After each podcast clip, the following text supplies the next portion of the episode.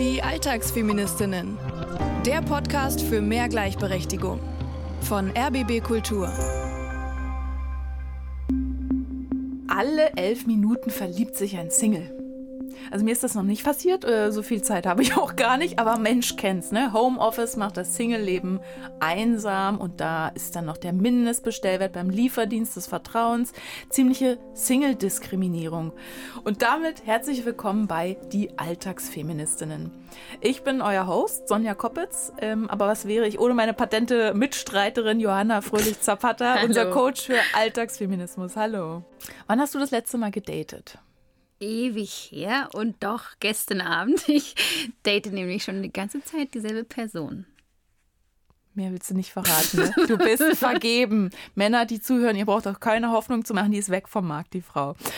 Also, wir sprechen ja jede Woche über Themen, die geschlechtsspezifisch oft äh, unterschiedlich gehandhabt werden, wo es im Zusammenleben oder der Gesellschaft immer wieder Missverständnisse gibt oder eben auch mal richtig clasht beim Dating, was ja heute unser Thema ist, ist ja generell die Frage, wie finde ich eine Person, die wirklich passt? Also nicht nur derselbe Seriengeschmack, vor allem die Vorstellung über eine gleichberechtigte Beziehung. Die sollen oder müssen passen. Heute geht es also ums feministische Dating, feministische Partnerschaft. Und dabei gilt, von Johanna lernen, heißt fürs Leben lernen.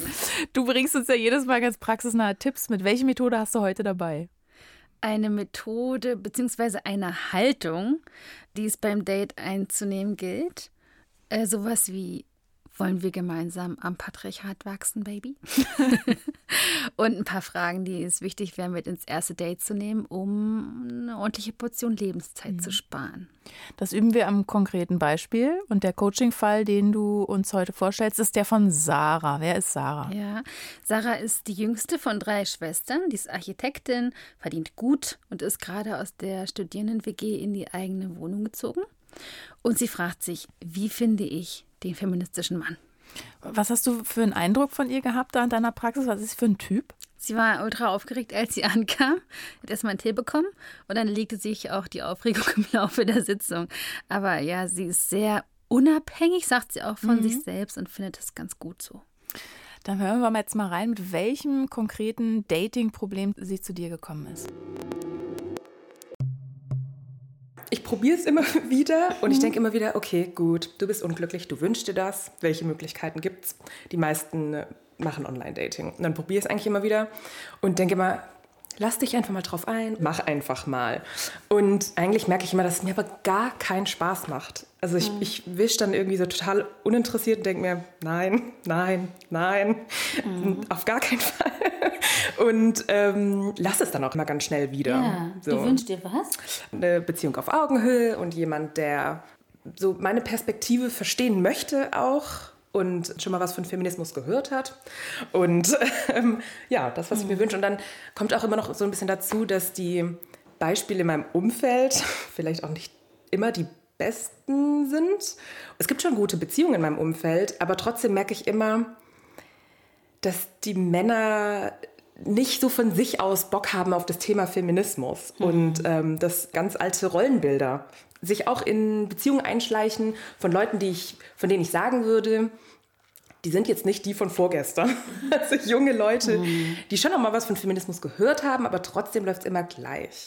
Die Frauen machen die Frauenaufgaben und die Männer die traditionellen Männeraufgaben. Mhm. Und das macht mich ja irgendwie hoffnungsloser, dass es sowas überhaupt so richtig gibt. Und wo, wenn es das gibt. Mhm. Wo findet man solche Männer?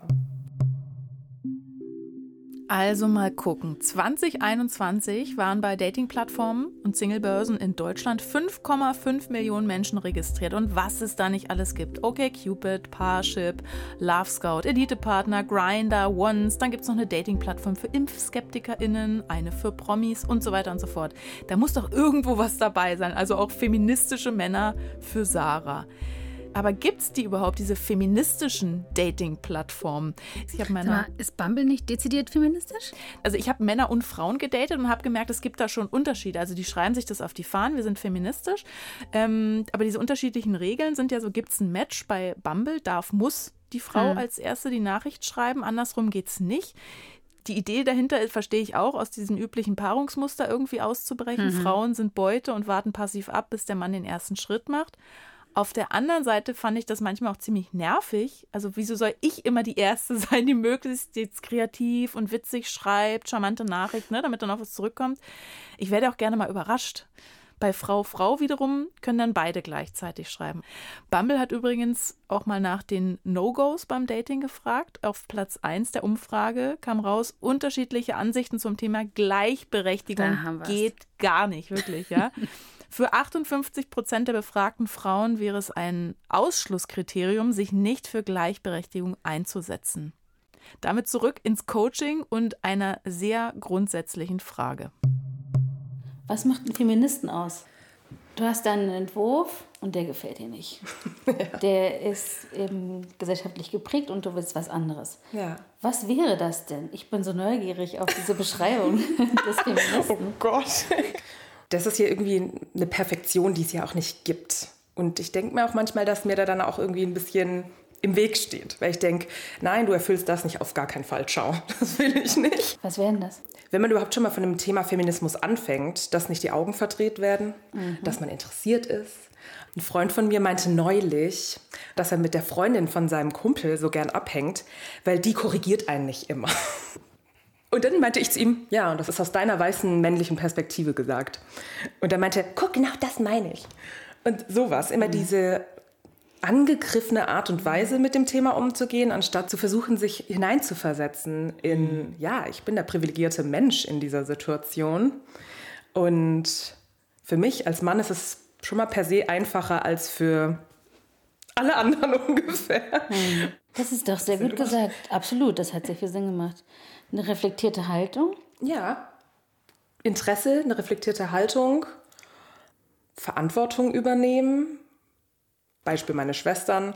Wenn es da viele Diskussionen gibt mit den Partnern, denke ich immer, ja, du musst checken, dass du 50 Prozent Verantwortung für dieses Kind oder für die Kinder hast. Mhm. Und das nicht bei der Frau liegt, sondern du den Spaß mit angezettelt hast und dementsprechend dich verhalten solltest.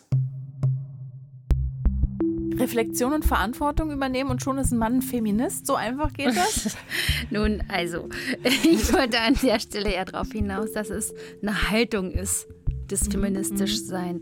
Und Feminismus ja, kann einmal ein Machtkampf sein, im schlechtesten Fall ein Machtkampf im eigenen Zuhause, oder er kann für beide PartnerInnen ein Gewinn sein. Möglicherweise kann man in Hetero-Beziehungen dann auch ja, der hat es vielleicht nicht richtig gelernt, sich in Menschen in Situationen hineinzuführen, Empathie lernen. Empathie ist erlernbar, das ist die gute Nachricht. Und vielleicht hat Frau noch nie so richtig in Worte gefasst, warum mhm. genau sie sich als Frau benachteiligt fühlt. Auch das ist ja lernbar, zum Beispiel hier im Podcast und bei dir im Coaching. Wir sprechen ja hier im Podcast über das Private, über Alltagsgeschlechterpolitik, kann man dann sagen. Reicht es denn, Alltagsfeminist zu sein, also beim Date, äh, an der Spülmaschine etc., oder muss man das auch öffentlich leben? Ja, ich denke, der Alltag ist schon die Grundlage. Also wer von sich behauptet, ein Feminist zu sein und im Alltag seine Verantwortung nicht übernimmt, ist mhm. mir suspekt. Es, aber es gibt Männer, die sagen, ich bin doch aber ein Feminist. Ja, aber ein Mann, der nicht drüber spricht, wie geil er ist, weil er eben die Kinder von der Kita abholt, äh, ist in meinen Augen eher ein Alltagsfeminist, weil er mhm. gesellschaftlich mhm. unselbstverständliche Dinge selbstverständlich lebt ohne männlich den Raum einzunehmen und Applaus zu erwarten, wo Applaus ausbleibt. Da funktioniert es ja auch mal wieder, wenn man das umkehrt. Wenn du jetzt sagst, ich habe gerade mein Kind aus der Kita abgeholt oder so und keiner klatscht, mhm. aha, guck.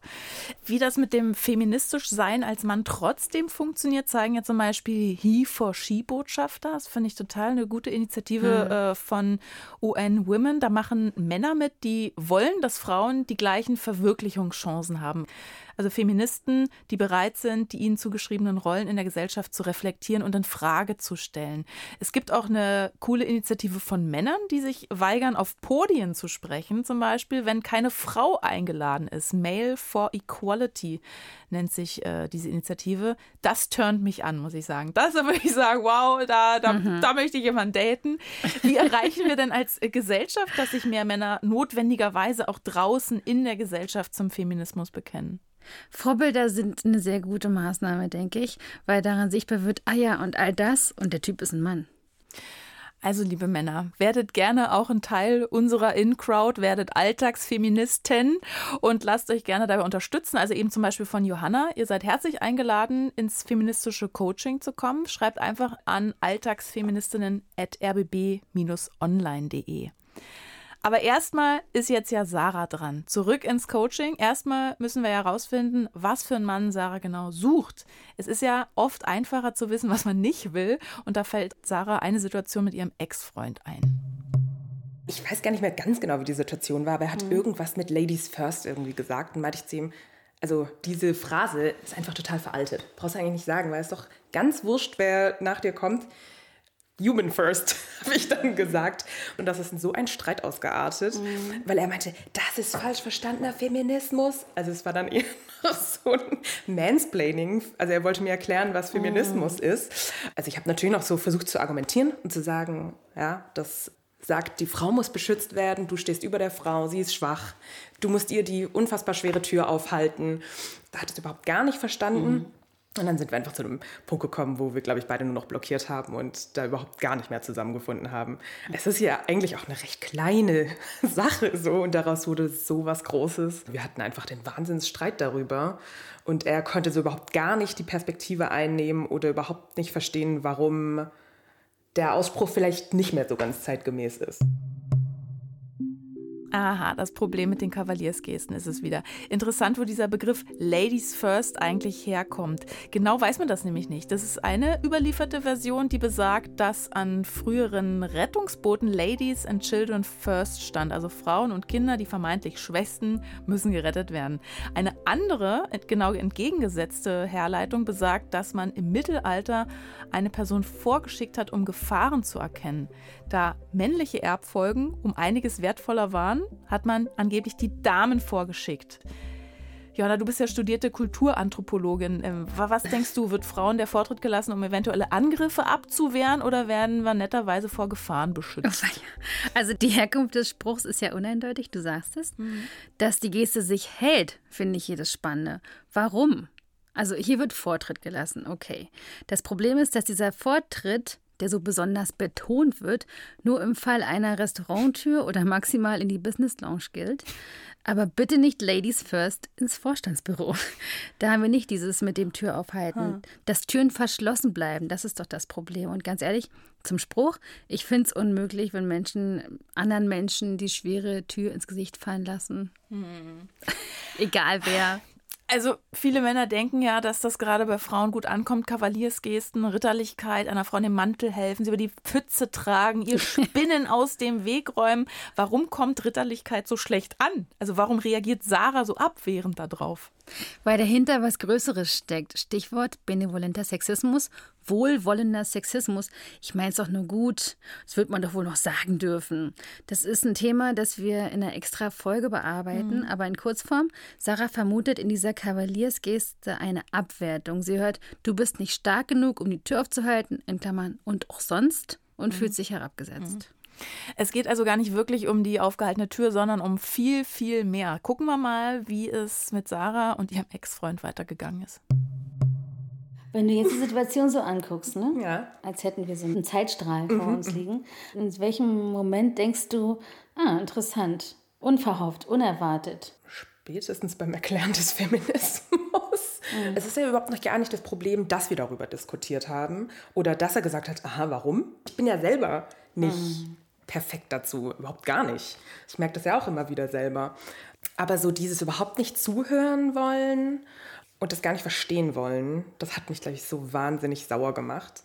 Und was ist denn dann passiert? Wir haben uns getrennt. nicht deswegen. Aber ich glaube, wir haben gesagt, gut, wir machen jetzt hier einen Cut. Und dann war wahrscheinlich schlechte Laune. Ich finde es spannend zu überlegen, was wäre passiert, wenn da ein Verständnis für diese Gegenseitigkeit dieser Problemstellung, hm. wir sind eben von diesem Patriarchat umgeben, hm. wenn die da wäre und vielleicht ist das der Clou am feministisch Daten. Hm. Eigentlich geht es ja genau um Diversität der Ansichten. Ja. Weil ich erzähle dir mal aus meiner Perspektive mhm. als Therapeutin, ich werde immer ganz hellhörig, wenn ich das Gefühl habe, dass sich die Paare so einig sind. Aha. Auch in Bezug auf die Themen rund ums äh, feministisch Leben und feministisch Zusammenleben und Arbeiten und so. Ey, wirklich, Johanna, ist das nicht das Ziel, dass sich beide einig sind in Feminismusfragen? Also warum gehen bei dir da die Alarmglocken an? Ich glaube, das Unfeministischste, was passieren kann, ist sofortige und absolute Einigkeit. Da entsteht oft so ein symbiotisches Abhängigkeitsverhältnis. Mhm. Eine Person verschwindet in Anpassungsleistung. In Klammern auf die Frau. Aber da steckt doch dann auch eine Art Kompromiss dahinter. Und das ist doch eigentlich ganz gut, wenn man kompromissfähig und diplomatisch auch mal sein ja, kann, oder? beide. Also ich erkläre es dir mit meinen Fäusten, links mhm. und rechts. Beide müssen diesen 50-Prozent-Teil des Weges gehen und sich oben in der Mitte treffen. Dieser Prozess ist wichtig. Mhm merke, Feminismus heißt nicht immer einer Meinung zu sein. Es dürfen auch mal die Fäuste fliegen. Äh. Ja, Hauptsache es ist auch meine Meinung, die hier akzeptiert naja, wird. Feministisch zu sein bedeutet ja eigentlich nur für Gleichberechtigung und ein ausgewogenes Machtverhältnis zu stehen. Mhm. Ich kenne nur wenige Männer, die wirklich etwas dagegen haben. Also eine abwehrende Haltung entsteht meist eher aus dem Missverständnis. Es ginge da um eine Umkehrung ja. der Machtverhältnisse, um die Abwertung von Männern im Allgemeinen und um Gleichmacherei. Gut, in Sarahs Fall ist der möchtegern Kavalierfreund ja Vergangenheit und nun will sie feministisch daten. Was also, wenn es wieder passiert, wenn ihr wieder jemand die Tür aufhält? Also, dass es so eskaliert ist, liegt ja immer an zwei Seiten. Ja. Und ich war da auf jeden Fall eher eskalativ unterwegs. Gut zu merken. Ja, absolut. Weil ich dachte mir danach, okay, dieses Gespräch hätte auf jeden Fall anders verlaufen können. Also mhm. ich hätte auf jeden Fall anders reagieren können. Und viel gelassener. Wenn dir sowas wieder passiert, was wäre denn ein Weg, um in eine echte Auseinandersetzung zu gehen darüber, wie er das meint oder auch deine Haltung kundzutun, zu gucken, wie er darauf reagiert, also um ihm eine echte Chance zu geben, mhm. dazu Stellung zu beziehen. Wie könntest du das machen? Puh. Keine Ahnung. Das ist gut zu merken, dass das neu ist. Ja. Also du gehst jetzt, ähm, ihr habt ein Online-Date gehabt und sie geht was essen am nächsten ja. Treffen. Da, da. Gehst du raus? Das, ähm, und er hält dir die Tür auf und sagt Ladies first. Und ansonsten hm. war es ein Traummann. Hm, vielleicht fragen, warum er genau das sagt. Wie würde sich das anhören? Versuch mal so ein Experiment. Oh Mann, wenn ich sage, warum sagst du das? Das klingt jetzt schon wieder sehr aggressiv. Ich würde vielleicht sowas sagen wie, weißt du, es ist okay, jedem die Tür aufzuhalten und es ist egal, wem du die Tür aufhältst. Sowas vielleicht. Und deswegen muss es keine Lady, es muss keine Lady sein. Ich weiß nicht, wie ich schlauer darauf reagieren das könnte. Das ist gut, das ist total in Ordnung, das ist nur interessant. Bei mir kommt Unsicherheit an, ja, ja. dann damit umzugehen. Das ist schon ein guter erster Schritt, das festzustellen. Absolut. Oft ist es auch so, dass ich merke, okay, irgendwas stimmt gerade nicht oder stört mich an einer Aussage oder so, aber ich kann noch gar nicht richtig sagen, wie es besser oder anders mhm. richtiger wäre. Mhm. Also da merke ich auch, ja gut, okay, ich habe auch nicht auf alles die Antwort. Hey, aber ich glaube, in dieser, in dieser Demut es ist es sehr viel einfacher für das Gegenüber, sich zu öffnen. Ganz bestimmt. Zu sagen, du, ich weiß auch nicht alles. Ja, in dem, ja. was du gerade gesagt hast. Ja, absolut. Weil ich weiß auch nicht alles, logischerweise.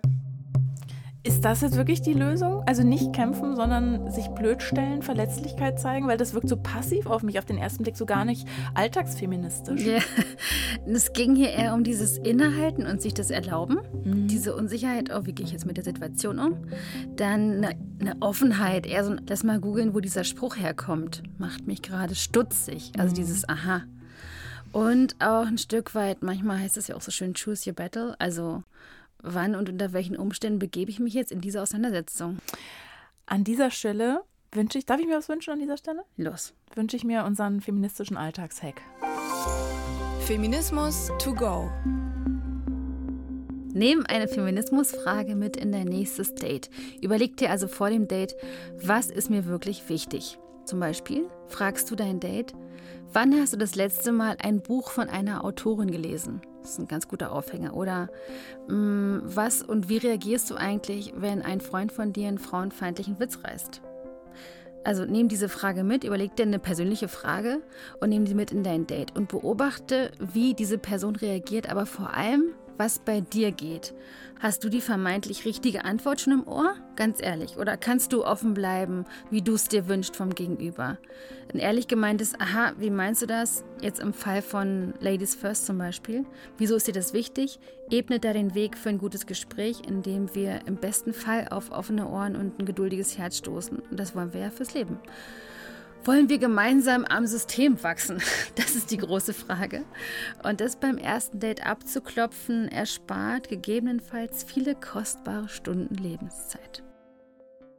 Finde ich auch eine schöne Frage für Date. Wollen wir gemeinsam an diesem System wachsen? Es hat schon was, es geht schon so in Richtung Heirat oder so. Sarah hat ja am Anfang erzählt, dass sie im Moment in einer Pattsituation ist. Also sie wünscht sich eine Beziehung auf Augenhöhe, sie datet aber gar nicht, weil sie nicht wirklich dran glaubt, dass es das geben kann. Also warum überhaupt eine Beziehung? Du hast ganz zu Anfang gesagt, ich bin eben nicht glücklich und ich wünsche mir das. Und da ging es um das Thema Beziehung. Ja. Ne? Hm, wie hast du das gemeint mit dem glücklich? Also ich bin super glücklich darüber, unabhängig zu sein und jetzt eine Wohnung zu haben und mir das alles so zu machen, wie ich das möchte. Aber mhm. ich merke, dass dann halt einfach trotzdem was fehlt. So eine Gemeinschaftlichkeit, irgendwie ein Alltag, den man zusammen teilt. Und jemand, der sich am Abend interessiert, wie mein Tag so war. Gibt es auch andere Leute, die sich dafür interessieren, aber die sind halt mitunter nicht immer da, haben ihren eigenen Alltag. Und ja, das fehlt einfach. Ich würde dich mal was fragen. Braucht eine Frau einen Mann? Gute Frage, eine Frage, die ich mich auch oft, mir oft stelle. Nee, ich würde sagen, nein. Also ich glaube. Um glücklich zu sein? Das ist auch wirklich die Frage, mit der ich oft struggle, wo ich mir denke, hey, du hast so viel und hast so viel erreicht. Und du hast tolle Menschen in deinem Leben. Ist doch voll fein. Aber trotzdem fehlt manchmal eine partnerschaftliche Beziehung. Ich denke mir dann immer, ich müsste mich davon frei machen. Und dann denke okay. ich mir wiederum, es ist auch okay, sich das zu wünschen. Es ist fein, eine Partnerschaft haben zu wollen. Aber brauche ich das, um glücklich zu sein? Keine Antwort. Ich weiß es nicht. Die Frage war total provokant. Natürlich braucht niemand irgendwas. Aber du jetzt ganz konkret, ne? Ja. Was bräuchtest du denn? Also was wäre das, was dieser Mann oder irgendjemand, das wäre ein Mann, ne? Es wäre ein Mann, ja. Was dieser Mann in deinem Leben beiträgt, was noch nicht da ist, was wäre das? Nähe, auf mhm. jeden Fall. Körperlichkeit. Ja. Sich austauschen, Gemeinsamkeiten haben. Das ist ja aber eine sehr berechtigte Frage von dir, Johanna. Braucht eine Frau einen Mann oder eine Frau oder einfach einen anderen Menschen? Wie siehst du das selbst? Ja, wir brauchen einander, aber was ich denke, ist, dass gerade in der heutigen Vorstellung so einer Beziehung viel zu viel zugemutet wird. Also eine Paarbeziehung, die soll alles abdecken. Best Friends, Sex, eventuell Familiengründung, über alles sprechen. Das kann man einer Person überhaupt nicht zumuten. Das ist viel zu viel. Und wenn wir uns nochmal diesen Wortsinn von brauchen angucken, also einen anderen Menschen zum Beispiel mhm. brauchen, das ist ja auch immer irgendwie was, was aus einem Defizit heraus dann kommt. Es wäre ja schön, eigentlich aus einer Fülle heraus handeln zu können. Also wenn Frau mit sich selbst schon eine harmonische Beziehung führt und dann als Topping, so als nice to have, auch noch so einen Lieblingsmenschen findet. Die Autorin Katja Kullmann, die meint dazu, wir brauchen irgendwie einen neuen Begriff von Single und schlägt vor, die singuläre Frau. So heißt auch ihr Buch und sie sagt, wir brauchen ein anderes Konzept für das weibliche Alleinsein, nämlich eins, in dem Frauen nicht immer die Monsterfrage hören, wieso ist denn eine so tolle Frau wie du noch allein? Was soll Frau da auch antworten? Hast du schon vom neuen Podcast des RBB gehört? Die Alltagsfeministinnen. nee, ich finde diese, diese Frage total unmöglich. Und äh, vielleicht kann man sowas ähm, Provokatives zurückfragen wie, jede Ehe bedeutet ja auch nicht pures Glück oder mhm. wie einsam können Menschen zusammenleben, die mhm. in Gemeinschaft sind. Single sein heißt ja nicht allein oder einsam sein. Single sein als solches ist ja auch wirklich, muss man sagen, Geschäftsmodell. Also steckt ja wirklich Kohle hinter.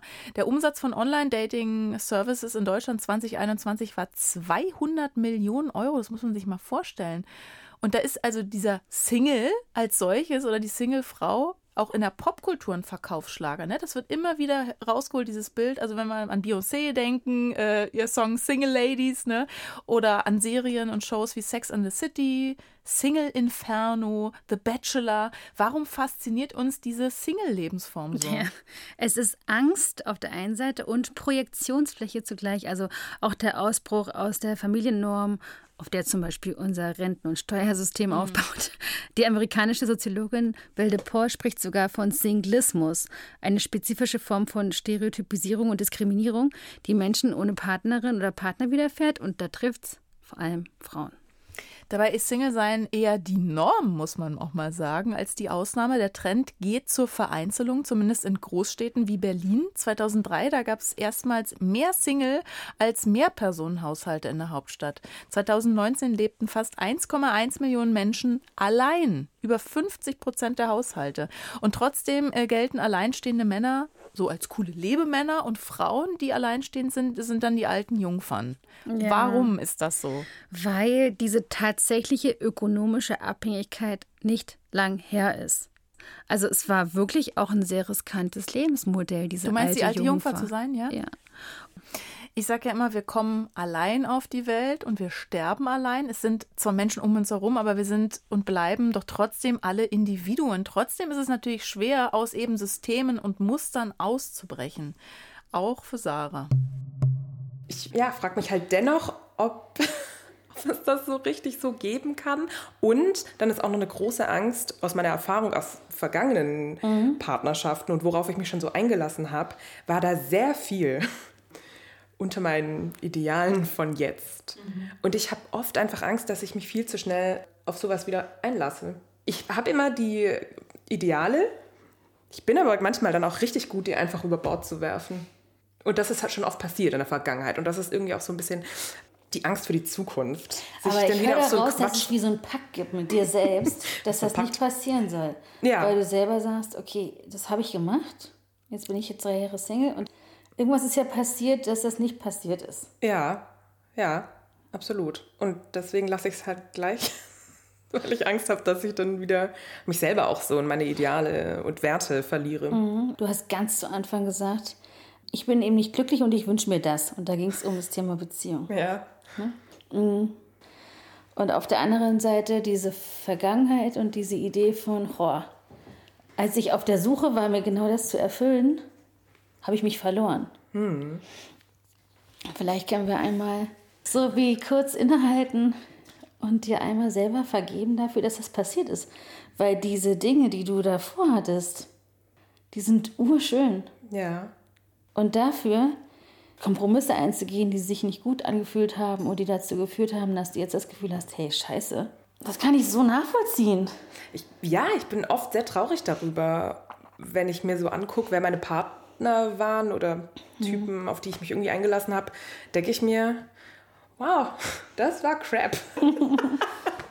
ähm, ja, und darüber bin ich oft auch wirklich traurig, weil ich mir auch denke, mhm. bin ich überhaupt in der Lage, diese Ideale, die ich habe, wirklich in so eine Beziehung einzubinden und eine Beziehung so zu führen, dass ich mir gerecht werde und dass alles irgendwie gerecht ist. Mhm. Ähm, und deswegen, ja, darüber bin ich manchmal sehr traurig. Was für ein verrücktes Phänomen. Also Prinzipien haben und die dann beim Dating voll über Bord werfen. Das ist ja wirklich Crap. Dafür haben die Macherinnen von Bumble einen Begriff sogar. Romance Gap, also die Romantiklücke. Ich habe ja eingangs schon diese Bumble-Umfrage erwähnt.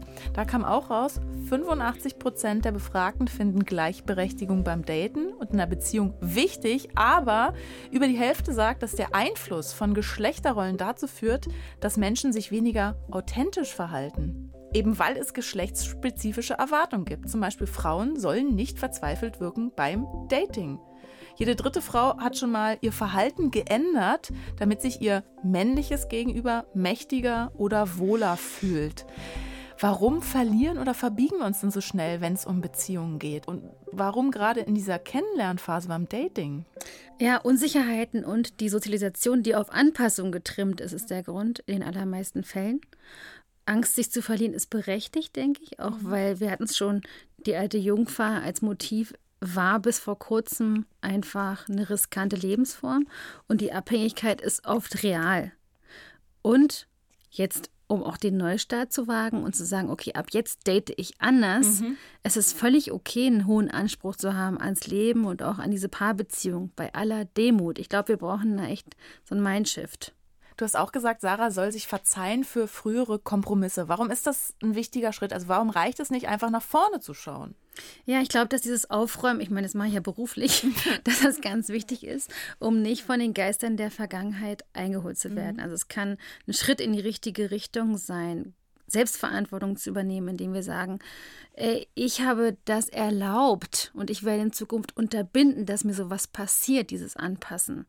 Das gilt natürlich absolut nicht bei Grenzüberschreitung, zum Beispiel bei sexualisierter Gewalt und ist ganz eingehend am Fall zu prüfen. Aber dieser Ausstieg aus der Opferrolle mhm. ist ein bewusstes mhm. Ding. Und ich glaube, dafür braucht es auch genau dieses Alltagsfeminismus oder feministisches Coaching, um da die Gefühle wirklich mitzunehmen, weil Theoretisch haben wir es ja verstanden. Ja, wir müssen es bloß in die Tat umsetzen. Dann hören wir mal Sarahs Fazit.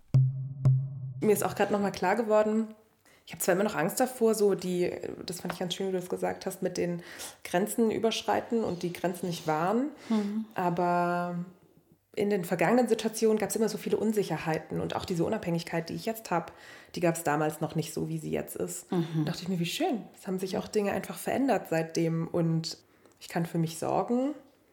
Ja, ein paar Unsicherheiten sind einfach weggefallen, weil ich dafür verantwortlich bin. Bam. Ja. ja, danke für dein Vertrauen, Sarah.